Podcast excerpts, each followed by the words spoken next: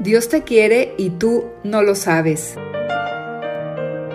En este podcast de Misioneros Digitales Católicos, el Padre Tomás Trigo nos trae sus propias reflexiones para animarnos a confiar más en Dios y a saberse querido por Él.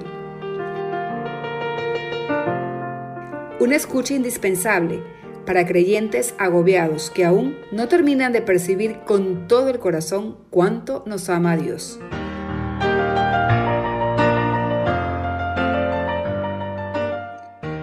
¿Cómo podría amaros más? San Juan Crisóstomo pone estas palabras en boca de Jesús. Hasta te serviré, porque vine a servir y no a ser servido. Yo soy amigo, y miembro y cabeza, y hermano y hermana y madre.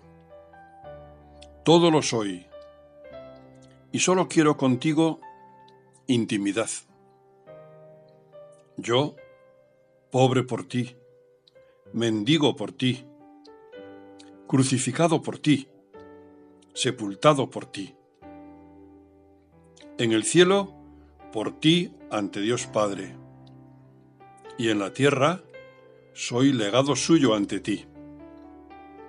Todo lo eres para mí, hermano y coheredero amigo y miembro. ¿Qué más quieres? Dios nos quiere infinitamente. Por tanto, podemos confiar en Él absolutamente. Por su parte, no puede hacer más por nosotros, porque lo hace todo.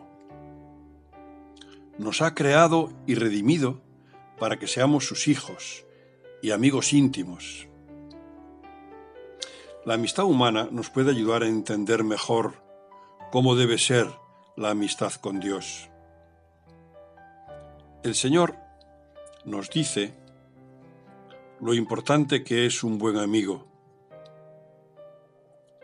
El amigo fiel es un refugio que da seguridad.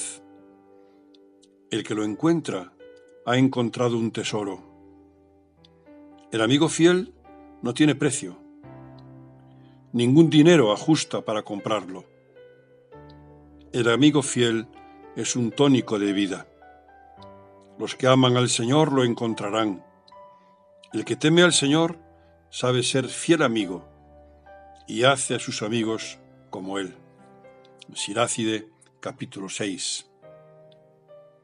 Un amigo fiel, leal, en el que podemos confiar que está a nuestro lado precisamente cuando lo necesitamos. Eso es un tesoro. A un amigo así podemos abrirle nuestra alma porque sabemos que nos va a comprender, a ayudar. Los que aman al Señor lo encontrarán. La amistad con Dios nos anima a vivir mejor la amistad humana y la amistad humana debe convertirse en reflejo de la amistad divina. Nuestra amistad con Cristo puede y debe ser la más íntima, la más confiada, la más fuerte y fiel. Él es el amigo que nunca traiciona. Podemos confiar en Él absolutamente. Está siempre a nuestro lado no nos pide nada a cambio de su amistad. Nos lo da todo porque nos quiere. Y solo a Él podemos abrirle totalmente nuestra alma, porque solo Él nos comprende totalmente. Y solo Él nos puede ayudar siempre y de modo eficaz. Solo quiere intimidad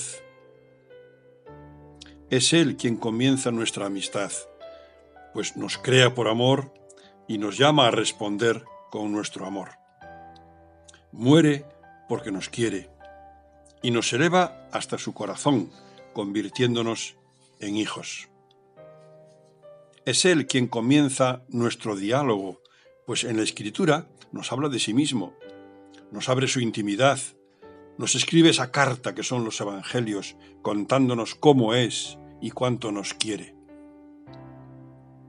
Es Él quien nos llama a la amistad cuando nos dice que hablemos en la oración, que lo tratemos, que le pidamos lo que queramos.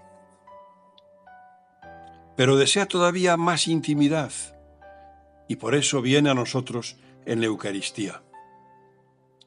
En esta vida no puede haber más intimidad entre el hombre y Dios que cuando nos unimos en ese sacramento.